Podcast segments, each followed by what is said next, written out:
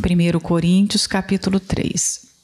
O versículo 1: E eu, irmãos, não vos pude falar como a espirituais, mas como a carnais, como a meninos em Cristo. Aqui, embora ele começa com a palavra aqui irmãos, né? Porque você pensa assim, são todos irmãos, estão todos na mesma fé. Mas logo depois da introdução da frase, ele mostra que alguns eram espirituais e alguns eram carnais, alguns eram homens e alguns eram crianças. Essa é a diversidade que há dentro da igreja. Né? Quando Paulo fala, ó, irmãos, eu não pude falar com vocês como se vocês fossem espirituais, porque muitos aí são carnais. Aliás, muitos são meninos, são crianças, são bebés na fé. Aí entra aquela compreensão que a gente tem que ter. O que é uma pessoa espiritual? O que é uma pessoa carnal? Nós precisamos entender essa definição para a gente entender o que o apóstolo Paulo está falando. Uma pessoa espiritual é uma pessoa que discerne bem coisas espirituais. No capítulo anterior, o apóstolo Paulo já vinha falando sobre esse assunto. Ele falou que o, o homem natural, ele não entende as coisas de Deus. Pelo contrário, ele acha que é uma loucura. Mas o homem espiritual, ele entende e discerne bem todas as coisas. Então, há uma diferença enorme entre uma pessoa e outra. Então, essa diferença que a gente vê que é visível aos olhos físicos, né? Entre nós, uma é baixa, a outra é alta, uma é morena, a outra é branca, e, e nós temos várias diferenças culturais, nós nascemos em famílias diferentes, mas a maior diferença que existe é a diferença espiritual. Porque nós entendemos que na Bíblia existe apenas dois, dois lados, e a gente já até percebeu muito isso lá no livro de João, quando fala luz e trevas, vida e morte, o bem e o mal. Né? A Bíblia toda se resume nisso. E aqui está: pessoas carnais e pessoas espirituais, pessoas que entendem as coisas de Deus e aqueles que não entendem absolutamente nada. Só que, quando você olha para um incrédulo, você consegue compreender facilmente. Ele é incrédulo, ele, é, ele não entende a respeito da vontade de Deus, a respeito da pregação do Evangelho, mas ele é um incrédulo. Só que Paulo está falando que no meio da igreja tinha aquelas pessoas. Então, o espiritual é aquele que exerce bem as faculdades espirituais, mas o carnal não ele vive de acordo com seus apetites terrenos, com os apetites da sua carne. Ele não é controlado pelo espírito, ele é controlado pela carne, embora ele esteja dentro da igreja. Então, só nisso a gente já sabe que vai ter um conflito. Porque o que mais gera atrito entre as pessoas são as diferenças, não é? E às vezes diferenças pequenas, porque um, é, uma, uma é, esposa toma café e já imediatamente lava a xícara, mas a outra não, ela costuma deixar a xícara lá, na pia. Só essa diferença, quando elas estão convivendo juntas, já é um motivo de chateação. Imagina as grandes diferenças espirituais porque junto do espiritual vai estar o carnal e um entende bem uma coisa e o outro não entende absolutamente nada a respeito daquilo. E por que, que nós temos que compreender bem isso? Porque nós estamos convivendo com as pessoas. E isso explica muitos dos problemas que a gente tem. Que às vezes você acha assim, essa pessoa está de pirraça. Não, ela é carnal. E ela não vai conseguir atingir o seu pensamento, a sua conclusão a respeito das coisas, as suas tomadas de decisões, porque ela vive num outro mundo, numa outra dimensão. E quando ele diz é, de homens e crianças, porque olha, na, na pior das hipóteses ainda eu estou falando com criança, né? Que ainda pode piorar. Ele fala, ó, estou falando com bebê, com menino. Qual é a característica mais acentuada numa criança? Hum? O que, o que a gente percebe numa criança? Ela não tem autonomia para nada. Ela precisa que alguém a conduza, a dirija, que alguém esteja o tempo todo olhando. Porque se não tiver um adulto supervisionando a criança, até a sua vida corre risco. Quem já não, não ficou sabendo de uma criança que colocou o garfo na tomada? Né? Quem já não soube de acidentes graves que aconteceram? Porque a criança não tem noção do perigo. Então, uma criança, ela quer que só sua vontade seja feita. Uma criança ainda usa fraldas, não é? O bebezinho, ele usa fralda. Por quê? Porque ele não consegue controlar nem as necessidades, né? O, o esfíncter, ele não consegue controlar. Ele vai fazer xixi e cocô na hora que ele bem entender. Diferente de um adulto. Então, num, numa criança, você vai ver situações que exigem toda a proteção. E como que você conversa com uma criança? Às vezes a gente fica até meio imbecil, porque a gente começa a falar, né? Ah, porque a criança exige isso. Você olha para a criança e imediatamente você pensa assim: ela não entende a minha forma de falar. Eu preciso mudar. E aí você muda até o seu linguajar. Por quê? Porque você percebeu que ela não tem capacidade, ela não tem um raciocínio, um intelecto à altura da, da sua linguagem, do seu vocabulário. Então você muda o vocabulário para falar com ela. Era isso que o apóstolo Paulo estava falando aqui. Alguns aqui são carnais, não entendem das coisas de Deus. E ainda desce ao nível de ser criança, completamente perdido com respeito às realidades da vida.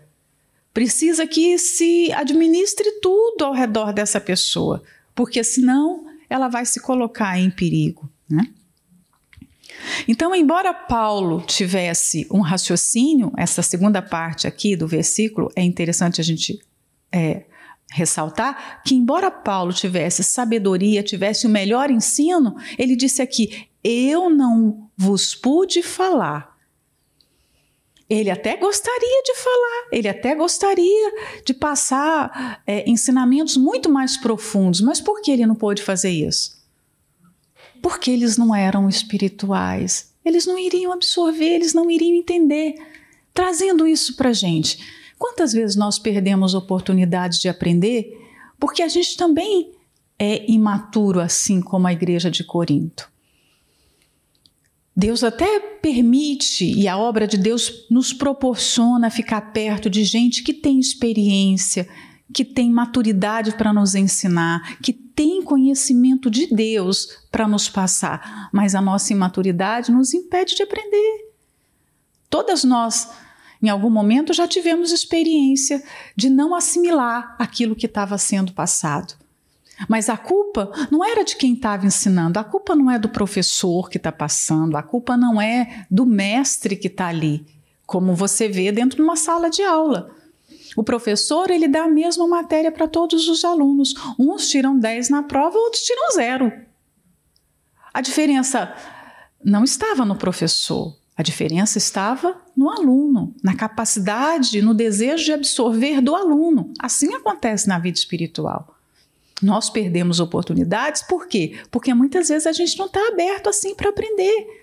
Nós estamos ligados em outras coisas, nós estamos desejando outras coisas, e aí o melhor que seria o aprendizado se perde. Eles tinham nada mais, nada menos que o apóstolo Paulo para ensinar. Mas o apóstolo Paulo está dizendo: eu não pude conversar com vocês como eu gostaria.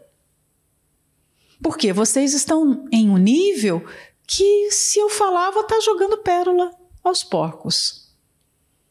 E cada uma tem que se analisar, olhar para si e ver que momento da minha vida eu estou reagindo dessa forma. Que Deus tem me dado oportunidade, mas eu tenho jogado essas oportunidades fora.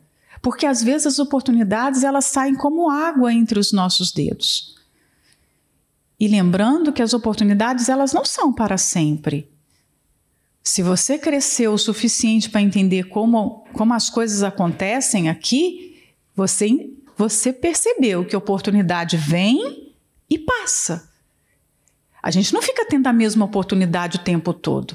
Elas se alternam. Porque Deus não é injusto, ele vai dar oportunidade para outros. Se alguém está desprezando isso aqui, ele vai dar oportunidade para outro. Então a gente precisa ter percepção. Qual o momento que eu estou vivendo? Qual a oportunidade que Deus está me dando e o que eu tenho feito com essa oportunidade? Porque se eu for carnal, por melhor que seja o ensino, por maior que seja a oportunidade, eu vou jogar isso fora. Né? Com leite vos criei, e não com carne, porque ainda não podíeis, nem tampouco ainda agora podeis. Quer dizer, o apóstolo Paulo, como nós já falamos, ele foi o fundador dessa igreja. Ele tinha ficado um bom tempo na igreja de Corinto. Né? Ele tinha ficado com aquele povo, ele conhecia bem cada uma daquelas pessoas a, a vida que elas tinham antes de se converter, a constituição familiar, ele conhecia bem todo mundo. E aí ele está dizendo: naquela altura que vocês chegaram à, à igreja, que vocês é, se tornaram povo de Deus, eu não pude dar um, uma carne, eu não pude dar um alimento sólido, porque vocês estavam se convertendo. Mas agora já passou um tempo e vocês continuam comendo o mesmo alimento. Eu não posso dar carne novamente. Eu não posso dar é, ensinamentos mais profundos, porque você vê através da, da narrativa de 1 Coríntios que a carta é de repreensão. Ele não estava podendo ensinar coisas profundas. Ele está repreendendo problemas que não deveriam mais existir naquela igreja. Porque eles não eram novatos na fé. Eles não tinham acabado de se converter. Mas eles estavam ainda o quê? No leite. Por que, que uma criança toma leite? Voltando às nossas perguntinhas. Porque o sistema digestivo dela não digere outra coisa, só digere leite. Né? E assim mesmo, quando você dá uma madeira para uma criança, tem que ficar com ela de, de pé para esperar que ela rote, porque senão ela vai vomitar todo aquele leite. E você tem que dar pequenas quantidades, se der muito também ela passa mal, né? Porque o, o estômago dela, o intestino dela, é, a estrutura física que ela tem não está preparada para receber outro tipo de alimento ou uma quantidade maior de alimento. A mamadeira da criança vem lá assim, 10 ml, 20 ml, vem a marcação porque os cuidadores precisam estar atentos. Nessa determinada fase, ela só pode, essa criança só pode com 50 ml de leite. O apóstolo Paulo está falando: olha, vocês é, estão numa fase ainda é, inicial na fé, vocês estão tomando leite, eu estou tendo que dar leite, só que pelo tempo decorrido, vocês deveriam estar recebendo outro tipo de alimento é muito interessante perceber os detalhes com respeito à fé. Se a pessoa não, não lê com atenção, ela pensa que, assim, aqui estamos todas no mesmo nível, estamos, ninguém tem problema, ninguém é carnal, todo mundo é espiritual, porque tem muito tempo de igreja. Mas quando você começa a reparar bem a palavra de Deus e colocar os olhos nas nossas realidades, você consegue é, separar bem cada fase, cada situação. Essa pessoa está tá nesse nível. Essa aqui tem uma determinada idade, é como se fosse, né? Idade. Por que, que a gente precisa saber disso? Porque às vezes, no trato com as pessoas, nós vamos com um alimento pesado, com a feijoada, e a gente pode até matar. Porque se você coloca um caldo de feijão numa mamadeira e dá para a criança, você vai levá-la para o hospital. Ela não tem estrutura para aquilo. Então, no meio do povo, nós temos que entender que tem pessoas assim. Mas o que dizer no meio de pessoas que servem a Deus? Porque é como se o apóstolo Paulo estivesse falando: vocês já têm tanto tempo eu não sei quanto tempo que Paulo ficou em Corinto, eu não sei quanto tempo que já tinha passado. Eu só sei que ele está repreendendo aqui que aquela situação não era para ter continuado. Eles deviam estar comendo um outro tipo de alimento. E voltando no exemplo da criança, se a criança fica no leite a vida inteira, ela vai desenvolver? O leite é apenas para uma fase da vida. Chega próximo a um ano de idade, você começa a introduzir outros alimentos. Às vezes, com sete meses, seis meses, o médico manda: vamos começar a papinha? Aí faz a comida bem leve, a massa, porque a criança não tem dente ainda, não é? E vai dando papinha. E ela vai crescendo para receber outros tipos de alimento. Então, se a criança fica só no leite, ou ela vai morrer ou ela vai ser anã. Ela vai ficar atrofiada. Se a gente tratar a criança com leite até 5 anos e não introduz carne, não introduz feijão, não introduz verdura, fruta, essa criança vai ter um sério problema de saúde. Na vida espiritual, será que a gente não tem gente assim? Deformada espiritualmente porque ainda está lá bebendo leite quando já não era mais para estar tá no leite. Será que nós não temos os nanicos na fé? Porque querem o leite, porque o leite é mais fácil, não é? Leite você não precisa mastigar. Imagina, você está deitado, você toma o leite, pronto, acabou. Só que aquele leite, ele só serve para um período. Passou daquele período, ele é insuficiente. E aí você pensa, a mesma palavra que está sendo pregada, por exemplo, na meditação, eu não vou considerar essa palavra como leite, como um alimento fraquinho. Essa palavra é um alimento extremamente sólido. Mas como que algumas pessoas recebem essa palavra como carne e outros recebem como leite? Hum? Tem gente que está ouvindo e isso tudo que está sendo ensinado não passa de um leitinho. E para outros, essa pessoa escuta a meditação e ela sente como se fosse um churrasco, digamos assim, um alimento forte. O que diferencia? Porque é a mesma palavra. O que diferencia? A forma da recepção da palavra. E aí a gente tem que voltar no versículo anterior. Para quem é espiritual, a palavra não vai chegar como leitinho. É a mesma palavra, mas ela vai chegar como algo profundo, porque essa pessoa exerceu as suas faculdades espirituais.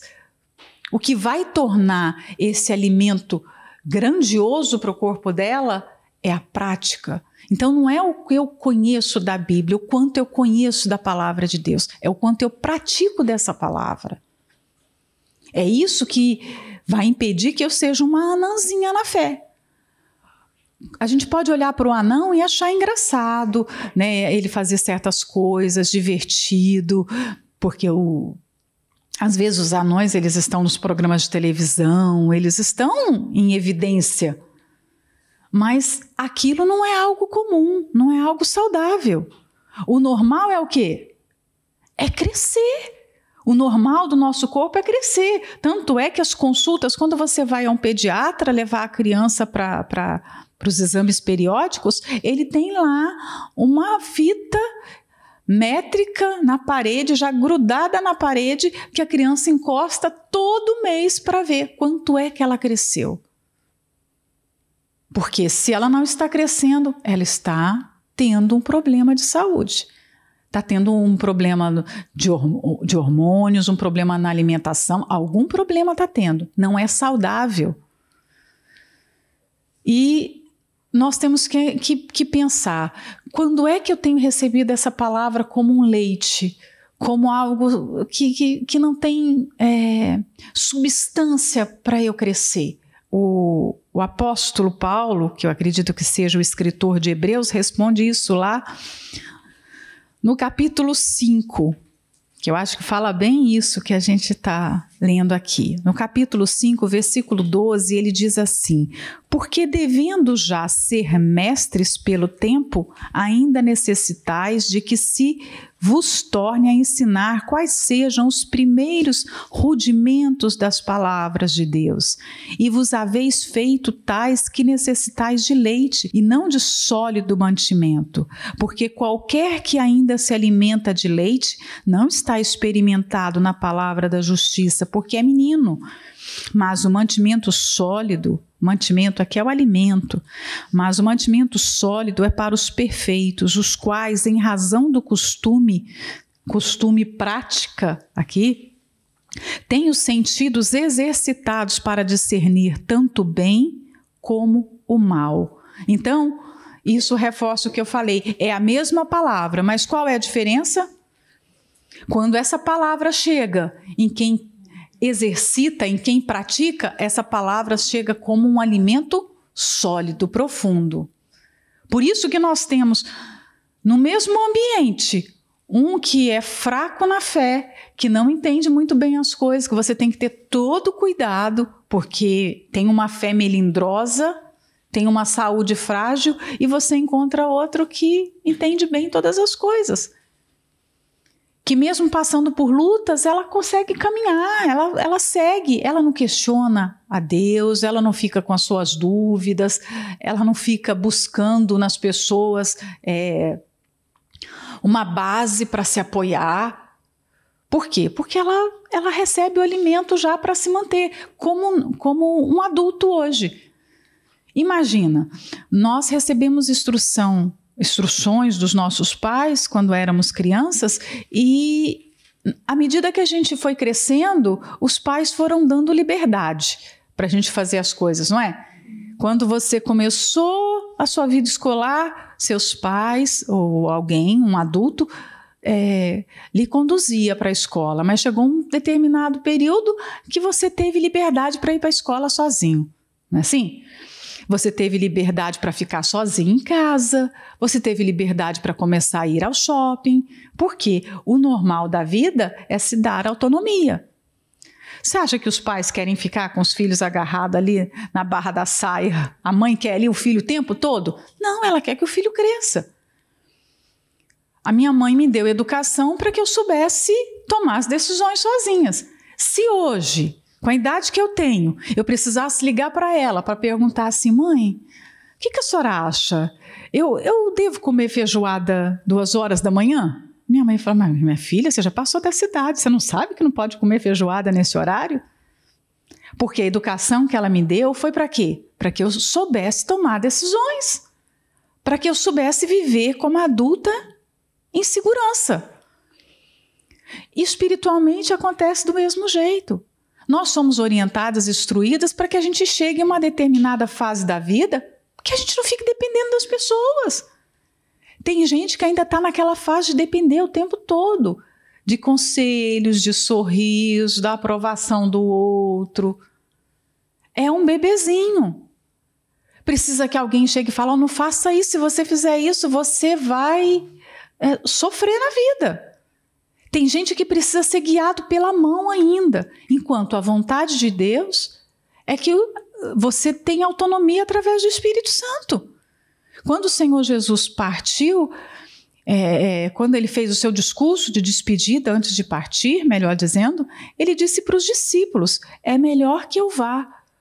Porque se eu não for, o Espírito Santo não vem. E é o Espírito Santo que vai conduzir vocês. É ele que vai ensinar todas as coisas.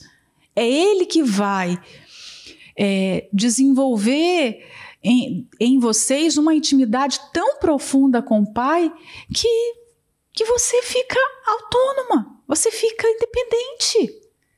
É uma independência não de Deus. De Deus você continua dependente, mas independente de circunstâncias, de pessoas. Você não fica nessa nessa criancice que está ali o tempo todo sendo, é, ai, será que pode fazer isso? Será que está certo fazer aquilo? Não precisa mais disso. Então, Paulo está falando com uma igreja que se perdeu em coisas simples. Porque eles começaram a errar no convívio entre eles, eles começaram a errar para participar da Santa Ceia, eles, eles começaram a errar com coisas que convertidos não fazem. Quando nós lemos a igreja, nós, quando nós lemos essa carta à igreja de Coríntios, a gente chega a pensar assim: eles não eram convertidos, porque pessoas convertidas não fazem isso. Eles estavam piores do que os incrédulos. E, e tem uma hora que Paulo fala isso: vocês estão agindo pior do que os descrentes. A imoralidade que tem no meio de vocês não é vista nem no meio dos incrédulos. Nem os incrédulos fazem o que vocês estão fazendo. Olha como é sério isso. Então, nós precisamos desenvolver essa intimidade. Não é conhecer apenas a palavra, é viver a palavra é, é se submeter ao que o Espírito Santo ensina. Porque se há essa obediência, se há essa comunhão, se há essa intimidade com Deus, você vai desenvolver suas faculdades espirituais. E você não vai ser mais criança na fé porque ainda sois carnais, pois havendo entre vós inveja, contendas e dissensões, não sois porventura carnais e não andais segundo os homens, o que deixava evidente que eles eram carnais? Os problemas, as contendas, a inveja, as dissensões. E isso me ensina o quê? A maneira como eu me relaciono com as outras pessoas mostra se eu sou espiritual ou se eu sou carnal.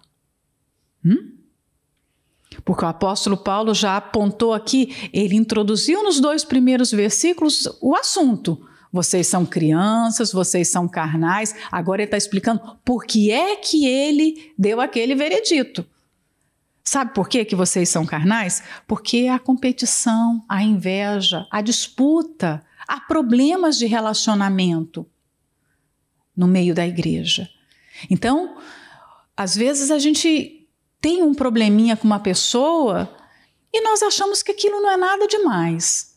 Ah, uma, uma esposa ficou estremecida com a outra, uma obreira ficou sem falar com a outra. Parece que isso é coisa comum da natureza humana, mas não. Isso está me dizendo que tem carne ali no meio, porque se, se fossem espirituais, iriam relevar, iriam tolerar, iriam sofrer o dano, iriam até sofrer a injustiça, mas não aceitaria uma divisão. Por que, que essa igreja não aceitou é, aquelas pessoas que estavam ali no meio do conflito não aceitavam o dano, não aceitavam o desaforo, era tipo o pavio curto porque eles eram carnais. Uma pessoa espiritual, ela sabe receber de repente uma afronta e não responder à altura. Ela sabe conviver com alguém que está, de repente, num péssimo dia, dá uma má resposta e ela não continua aquela discussão. Ela para. Então, se há um problema, normalmente as duas pessoas entraram na carne. Porque se tem alguém ali no espírito, essa pessoa no espírito vai frear aquela obra da carne. Porque a contenda, todo mundo aqui concorda, a contenda é bíblico que ela é uma obra da carne. Ela não é fruto do espírito. Ela não é fruto da nossa. Ah, porque eu não eu não estava num dia bom. Não. Não existe isso. Se você for pedir perdão para alguém justificando que você não estava no dia bom, que você estava na TPM, por isso que você falou que não devia ter sido falado, por isso que você foi ríspida, grossa, você não está assumindo a sua culpa. Nós não podemos nos apoiar em cima disso. Não existe dia bom e dia ruim, por isso que eu falei isso, ou por, por isso que eu não fiz aquilo que eu devia ter feito. Não. A Bíblia não lida com esse tipo de problema, com essas desculpas.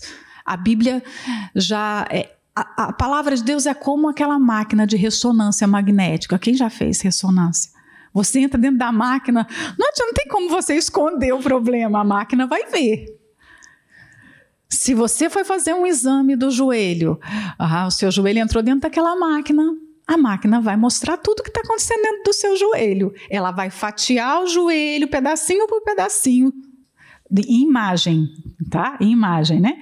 Ela vai fazer imagens, vários tipos de imagem. Ela vai mostrar os nervos, ela vai mostrar a musculatura em volta do joelho, os ossos, ela vai mostrar tudo.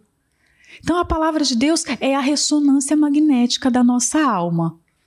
E ela diz: se você tem um problema com uma outra pessoa, se você está tendo uma disputa, se você está tendo uma divisão entre vocês, alguém aí está na carne. Provavelmente as duas pessoas estão na carne. Né? Se ninguém cedeu, se ninguém é, conseguiu se calar e deixar para lá, é porque as duas pessoas estão na carne. Isso, isso é muito revelador, não é? Isso aqui para a gente é muito revelador. Porque eu já vi muita gente justificar assim, mas você sabe como é? Morar junto com uma outra pessoa é muito difícil. A gente mora junto, mas ela é muito diferente de mim. Gente, todas as pessoas são diferentes. Não é só essa pessoa que está morando junto com você que é diferente. Todas nós somos diferentes. E no convívio dentro de casa, no convívio na igreja, no convívio no trabalho, essas diferenças vão aparecer. Mas o problema não são as diferenças, são as formas que nós encontramos para lidar com essas diferenças.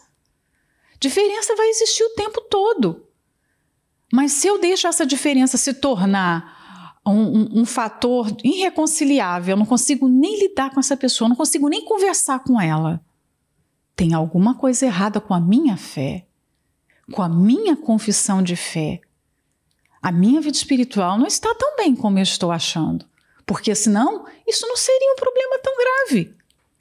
Quando o Senhor Jesus escolheu 12 homens para conviver dioturnamente, pessoas completamente diferentes, era uma forma dele mostrar para a gente: é possível você conviver com pessoas diferentes. E olha que ele era perfeito, o perfeito no meio dos pecadores. Porque quando os fariseus falaram para o Senhor Jesus, ah, ele não é o Messias porque ele come com pecadores. Quando eu leio isso, eu penso, mas Jesus então ia comer com quem? Porque o mundo inteiro era pecador. Ele com quem que ele ia comer? Com... Ah, porque ele está visitando os pecadores. Ele vai visitar quem? Era o santo vivendo no meio dos pecadores. E ele mostrou que era possível isso. Você vê o Senhor Jesus em um nível de espiritualidade e os discípulos se arrastando espiritualmente. E mesmo assim havia convívio. E mesmo assim o Senhor Jesus, olha, eu nem vos trato como servos, mas amigos.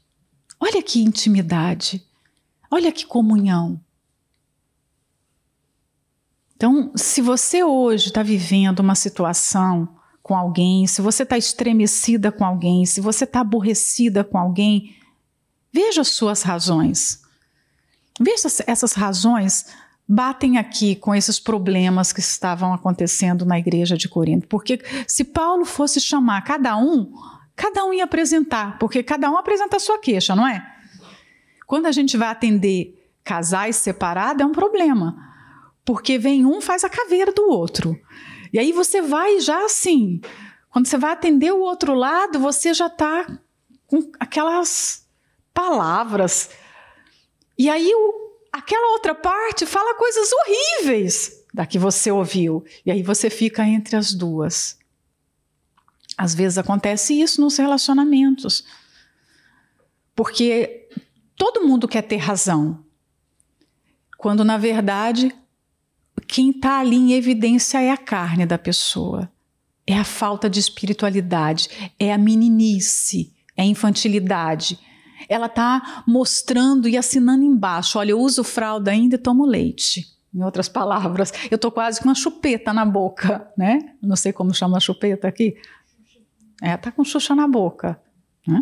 Porque dizendo um, eu sou de Paulo, e outro, eu de Apolo, porventura não sois carnais, uma coisa que nós precisamos entender como povo de Deus, como igreja do Senhor Jesus, nós teremos líderes diferentes, não é?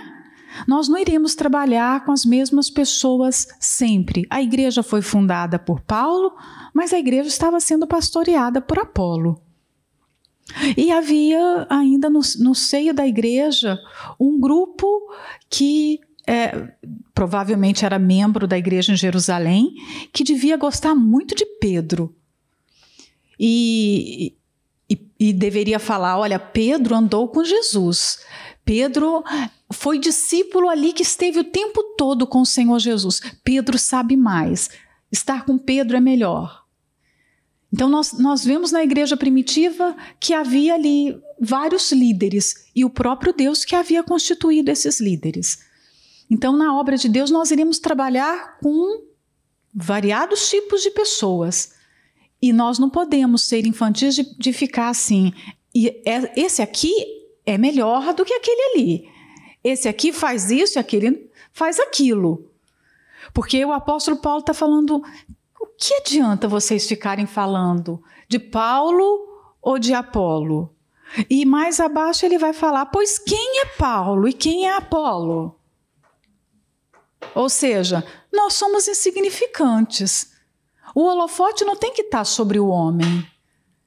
O homem não é o destaque na obra de Deus. O destaque é o Espírito Santo que usa o homem. Porque está falando aqui, porque Apolo e Paulo, eles são apenas ministros.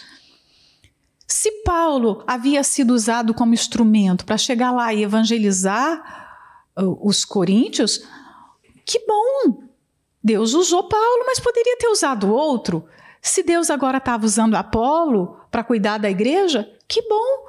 Poderia ser Felipe, poderia ser qualquer outra pessoa. Porque o, o, o mais importante da questão é não é o instrumento, não é o mensageiro. O mais importante é quem está usando aquele instrumento, é a mensagem. Porque se eu acho que a boca é mais importante do que a mensagem que está vindo através daquela boca, eu estou sendo uma pessoa idiota. E Paulo tem que fazer essas perguntas simples, porque são perguntas, não é? Se você fala que é de Paulo, fala que é de Apolo, você não está sendo carnal? Os judeus tinham muito esse hábito de fazer perguntas para fazer as pessoas entenderem as coisas. Quantas vezes é, eles chegavam para fazer uma pergunta para o Senhor Jesus e ele devolvia uma outra pergunta? Né? Porque perguntas promovem o raciocínio. Uma pergunta faz você pensar. Normalmente as pessoas querem tudo pronto, respostas prontas. Mas quando o apóstolo Paulo promove essas perguntas aqui, ele está, olha, pensem. E quando você vai no original aqui, nem é quem é Paulo e quem é Apolo, tá? Que é Paulo e que é Apolo? Que coisa nós somos? Nós somos nada, em outras palavras, somos insignificantes. Para de ficar dando atenção na obra de Deus para coisas que são insignificantes. Mas por que, é que eles faziam aquilo? Porque eles eram crianças na fé. Uma criança na fé fica comparando uma pessoa e outra. Uma criança na fé fica com medo de mudanças. Uma criança na fé não vê que a igreja é controlada pelo Senhor Jesus, que ele comanda, ele é o cabeça da igreja. A gente não precisa ter medo. Quem é criança na fé fica preocupado se vai para cá, se vai para lá, o que, que vai acontecer amanhã. Fica ligado em coisas que não são importantes. E aí precisa do Espírito Santo chegar e olha, poxa vida, isso é tão pequeno. Que é Paulo e que é Apolo? Se a gente sai desse contexto, a gente vai falar: ah, Paulo é o grande apóstolo Paulo. Quem é Paulo? Ah, Paulo mas quando você entra dentro do contexto espiritual, você vê que na Bíblia não há espaço para você ficar com futilidades, para você cultuar personalidades, para você fazer partidos. Só o fato deles terem preferências já evidenciava a carnalidade. Você pode, de repente, é, se simpatizar mais com o jeito de uma pessoa, mas você não pode fazer dessa afinidade uma preferência. Eu quero Paulo. O outro não, eu só quero Apolo. Porque isso é, é, divide a igreja do Senhor Jesus. E como a gente já falou, isso aqui na meditação, nós não temos o direito de dividir esse corpo. Esse é um corpo indivisível. Qualquer pessoa que promover divisão aqui vai ser considerado um elemento estranho pelo próprio Deus. E ele vai remover do corpo. Então, quando Paulo fala que eles são apenas ministro, ministros, né? Ele está ele tá mostrando também uma coisa. É, às vezes nós achamos que coisas que acontecem no nosso meio não são tão sérias assim. Porque aquele povo de repente poderia achar que ter preferência por Paulo, ter preferência por Apolo, ter preferência por Pedro era uma coisa simples. Mas o Espírito Santo está mostrando aqui: não, isso não é uma coisa simples, não, isso é sério. Quantas coisas na nossa vida que a gente acha que é bobeira? Né? Bobeira, eu estou fazendo isso aqui, mas isso aqui é uma coisa tão simples. Não é um pecado. Nós damos atenção para aquelas coisas que são graves aos olhos dos homens. E essas a gente evita. Mas outras coisas que não são tão sérias assim. Por exemplo, eu formar um, um, grupinho, eu ter uma preferência, eu ficar falando bem de um e mal de outro, isso não parece tão sério. Porque afinal, todo mundo faz isso. Eu já ouvi esse, esse argumento. Ah, quem é que não, que não comenta alguma coisa? Então nós temos que passar a olhar as coisas com os olhos de Deus. Como que ele está olhando isso? Aqui o apóstolo Paulo está falando: olha, isso não é tão simples assim, essas preferências. Isso é algo sério. Isso pode levar vocês à perdição. Então, normalmente, pecados é, visíveis e grandes aos olhos das pessoas, que normalmente todo mundo já detecta, eles, esses pecados começaram com coisas que não eram tão sérias assim, que não eram tão problemáticas assim, que eram aceitáveis.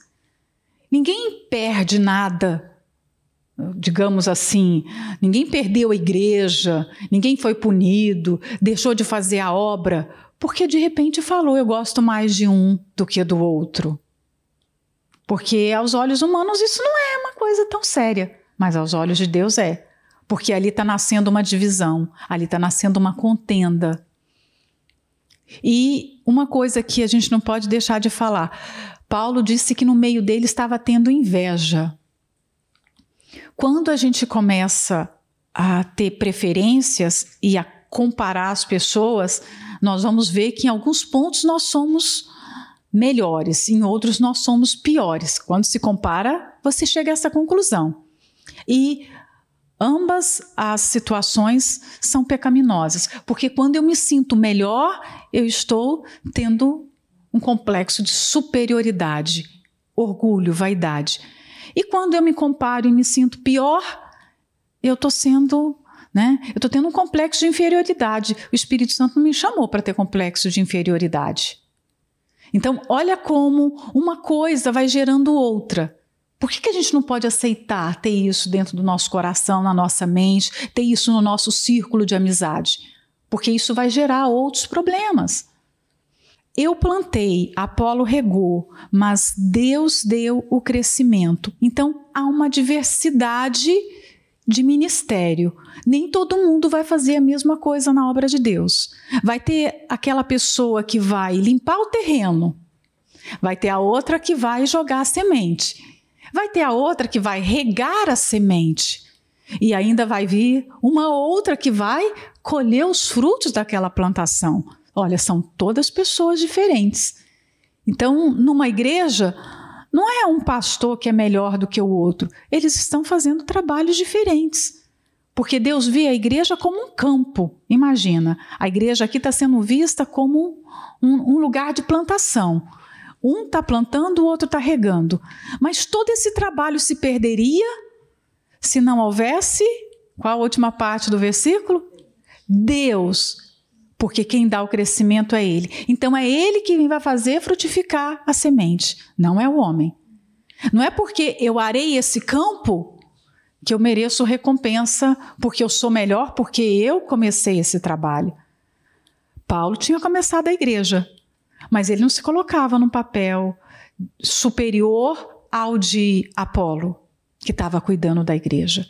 Porque o mais importante ali não era nem Paulo nem Apolo, era Deus que estava dando crescimento.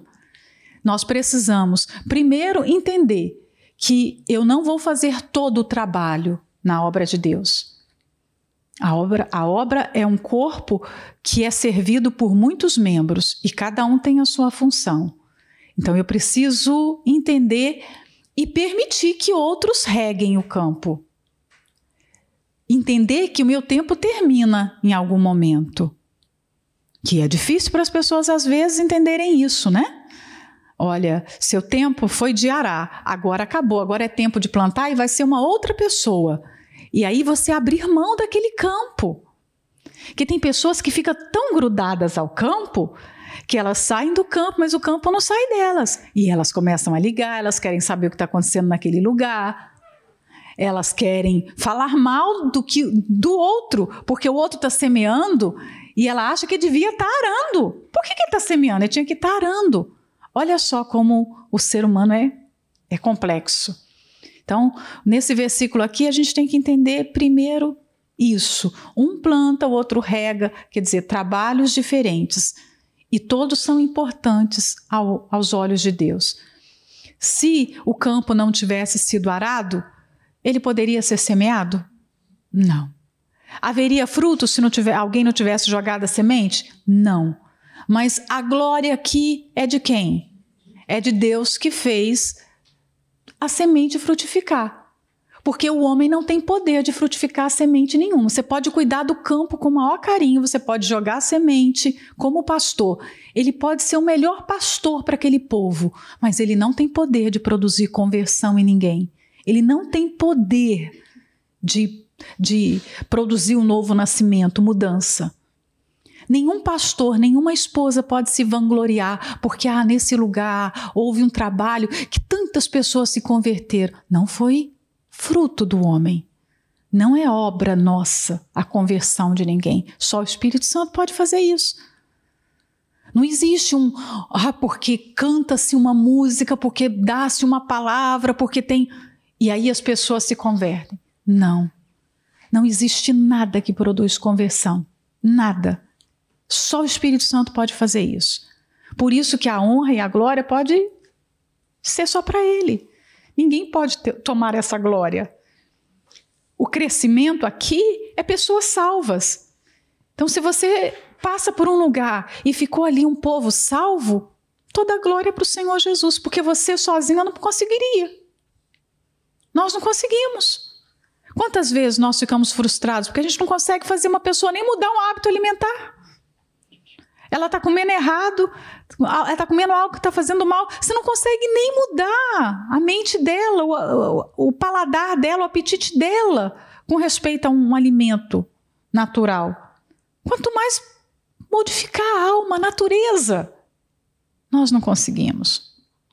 Então, um planta, o outro rega, e a glória é para Deus que dá o crescimento. Por isso, nem o que planta é alguma coisa, nem o que rega, mas Deus que dá o crescimento. Ambas as funções são importantes, mas o papel de Deus aqui é mais importante de todo, né? Junta todos os homens, tudo que os homens fizeram, não, não dá o que Deus faz, que é frutificar a semente. Quando plantar ou arar é inútil, quando o homem e a mulher de Deus acham que tudo depende daquele plantar e daquele arar e esquece que o crescimento é Deus. Você pode estar fazendo tudo certo, tudo perfeito na igreja, mas se você esquecer desse detalhe que só Deus, você tem que confiar nele, buscar por ele, para que aquele trabalho germine, você vai jogar o seu trabalho fora de arar, de regar, de jogar semente. Né?